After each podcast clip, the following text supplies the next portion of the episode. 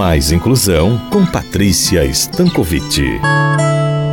Olá, pessoal! No dia 18 de junho é celebrado o Dia Mundial do Orgulho Autista.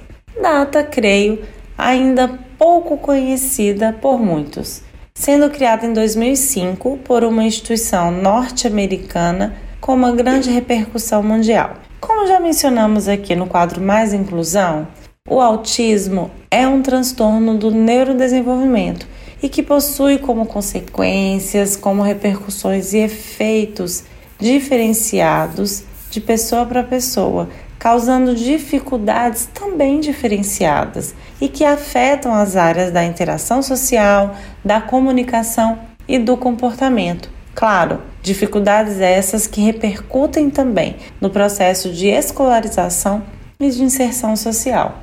Sobre o autismo, ainda nos dias atuais, fala-se em causas não definidas, considerando-se, entretanto, que as influências genéticas e ambientais, ainda no desenvolvimento do bebê desde o útero, podem influenciar no diagnóstico. Contudo, apesar do desconhecimento acerca de uma definição causal dessa neurodiversidade, datas como essa que institui o Dia Mundial do Orgulho Autista serve para nos lembrar que precisamos não somente de ideias, de posições e ações inclusivas, mas elaborar a desconstrução de paradigmas como certo e errado, normal e anormal, e assim reconhecer que pessoas, mesmo possuindo um funcionamento cerebral diferente daquilo que é considerado típico, nos obriga a reforçar e não esquecer